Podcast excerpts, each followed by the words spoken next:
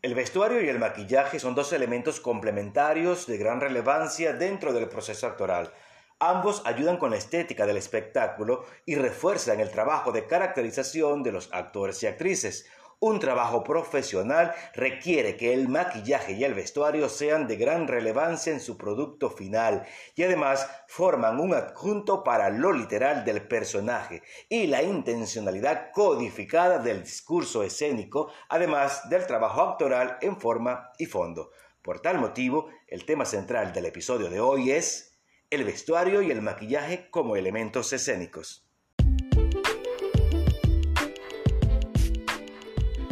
Bienvenidas y bienvenidos a un compartir de conocimientos artísticos, un espacio dedicado al proceso del actor y de la actriz. Soy Douglas Boito, licenciado en teatro, docente y comunicador. Te invito a unirte a mí para que juntos crezcamos en el mundo de las artes. Arte Actoral Podcast. Comienza ya.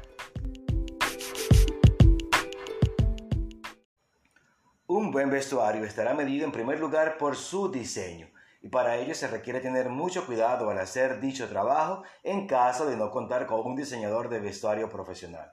Para tener un buen diseño de vestuario hay que considerar varias razones. Entre ellas estarían la época del contexto de la obra, tipos de telas usadas en dicha época, el clima donde se desarrolla la obra. En el caso del teatro hay que buscar que no perjudique a los actores y actrices según el clima real del lugar donde se lleva a cabo la representación a pesar de que debe ser lo más creíble posible, pero sin olvidar el pragmatismo para los actores y actrices.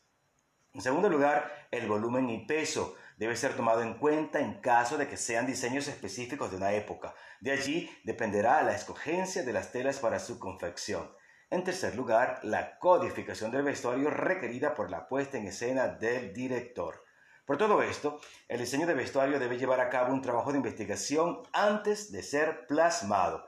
El director, en líneas generales, es quien indicará cómo desea el vestuario, además de sugerir los colores. Todo esto es porque la puesta en escena y el discurso escénico motoriza la toma de decisiones para que el vestuario sea de una forma o de otra. Haciendo un poco de retrospectiva antropológica, desde que el hombre y la mujer poblaron el planeta Tierra, ha ido evolucionando el vestido vestuario según la época y dependiendo también de las necesidades a cubrir. De allí que el lugar donde se viva arroja como consecuencia un estilo de ropa, tipos de telas, etc. Desde la prehistoria hasta la actualidad, el vestuario se ha ido transformando según esas necesidades de hombres y mujeres. Por tal causa, no se puede tomar a la ligera un vestuario determinado. Obvio, en el cine el trabajo de vestuario es de gran relevancia porque su éxito de calidad será más apegada a la realidad misma. En el teatro el vestuario se puede codificar con mayor libertad. Se podría realizar un trabajo de época, por ejemplo, del siglo de oro español, por mencionar algo, a través de elementos y accesorios claves. Un traje de malla de color negro puede ser solo la base y le sumas telas adicionales y simples, añadiéndoles además accesorios, y el público no tendrá problema en entenderlo, recibirlo y por ende aceptarlo. Una de las principales razones al momento del diseño de vestuario, desde mi punto de vista, es la selección del color. El contraste cromático es de gran importancia para validar o estetizar una puesta en escena. El vestuario también va a abarcar o abarca los accesorios, ya que complementan el diseño de vestuario y la ejecución o manipulación de dicho vestuario en escena.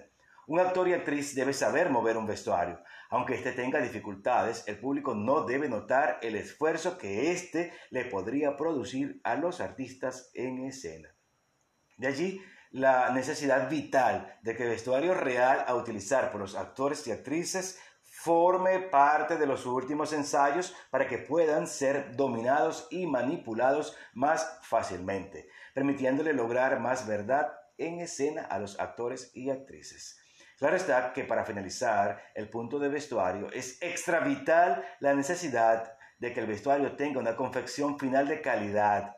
De nada sirve tener plasmado en papel un buen diseño de vestuario si la realización de este es de mala calidad.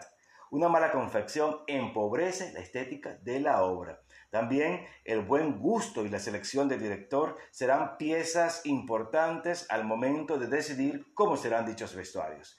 Hay muy buenos directores, pero con un gusto fatal. De allí que es importante reconocerse a sí mismo las fortalezas en caso de ser directores. Si no, buscar asesoría o se contrata a un profesional en el caso de que el presupuesto lo pueda cubrir. Ahora bien, con respecto al maquillaje, el maquillaje es un elemento que enaltece la caracterización de un personaje y también es de suma delicadeza porque hay espectáculos que requieren de un maquillaje bien diseñado y elaborado, haciendo hincapié nuevamente en el cine, un maquillaje que no esté bien realizado en pantalla se verá falso y perjudicará notablemente el trabajo final en pantalla. En el teatro igual, aunque no se vea a través de una pantalla, debe ser bien elaborado, debe ser práctico y bien ejecutado. No hay nada más vergonzoso que ver en escena a un actor o actriz derrumbarse cuando un maquillaje se desploma en escena. Es decir, un personaje que requiera de implantes o materiales de apoyo necesita que esté muy bien hecho y pegado para que no se produzcan accidentes.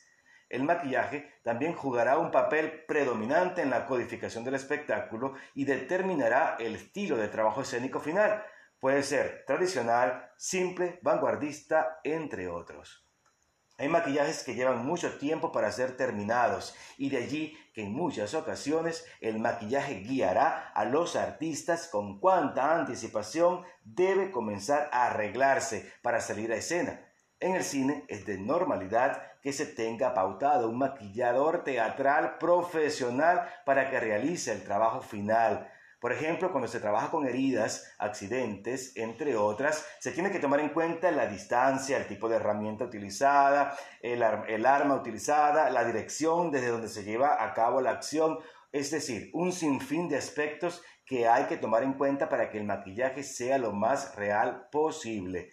Hay personajes que no requieren un maquillaje tan elaborado, pero hay otros que sí lo requieren y son elementos importantísimos para lograr una buena caracterización. Es decir, el maquillaje se convierte en un gran aliado. Por tal motivo, no hay que tomar a la ligera su confección y realización.